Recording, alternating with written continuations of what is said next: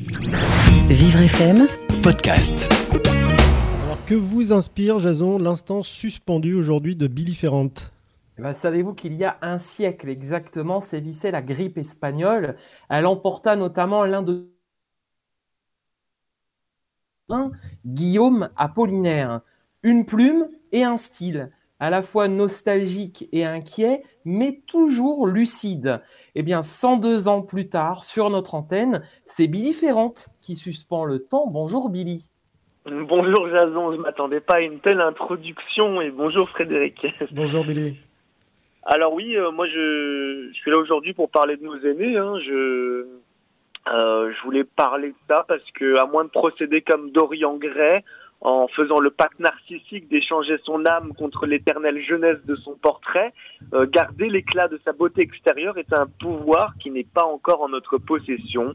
La tragédie de la vieillesse, c'est pas exactement d'être vieux, bien au contraire, c'est de se sentir toujours aussi jeune malgré la date de naissance inscrite sur sa carte d'identité. Le corps, on est tous d'accord, c'est un peu l'instrument qui permet de jouer sa partition tout au long de sa vie. Et quand ça commence à se désaccorder, ça fatigue les méninges de respirer dans un concert de râle. Alors on se met à bafouiller et aussi à râler. C'est la vieillesse qui plane au-dessus de notre tête comme un oiseau de mauvais augure, une faucheuse qui guette la moindre quinte de tout. Dès lors, le plus simple des parfums déclenche les subtils souvenirs de jeunesse et les yeux vitreux se recouvrent de buée.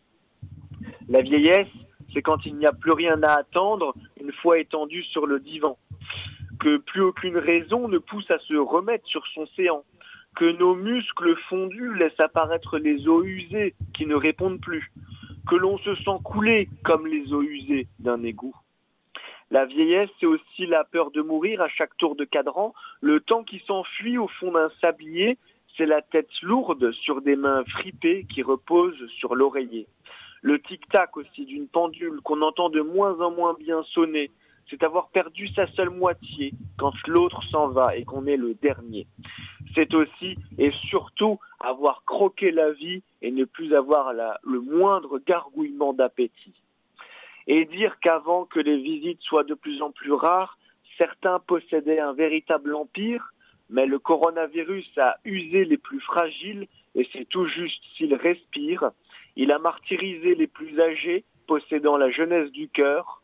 À l'inverse, pour beaucoup de jeunes, le confinement leur a révélé qu'ils avaient l'esprit d'un vieillard et que pour profiter du présent, il n'est jamais trop tard.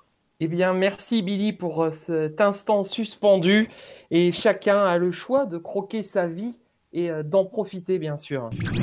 Vivre FM, podcast.